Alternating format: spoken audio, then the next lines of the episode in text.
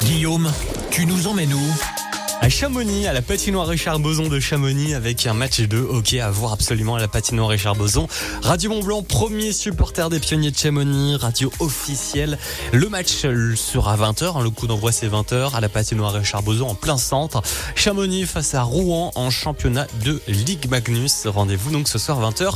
Je vous conseille vivement de réserver en ligne vos places. Achetez-les en ligne euh, car les matchs précédents étaient euh, à guichet fermé.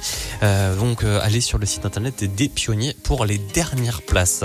Autre sortie à faire dans les deux Savoie, on va euh, bien tenir euh, à Argentière avec l'intime descente au flambeau de 17h à 19h. Demain, ce sera sur le domaine skiable des choses allées euh, avec animation tir laser, chaud des moniteurs et descente au flambeau. C'est ouvert à tous à partir du nouveau première étoile. Boisson chaude offerte par le SF d'Argentière demain 17h 19h aux choses allées.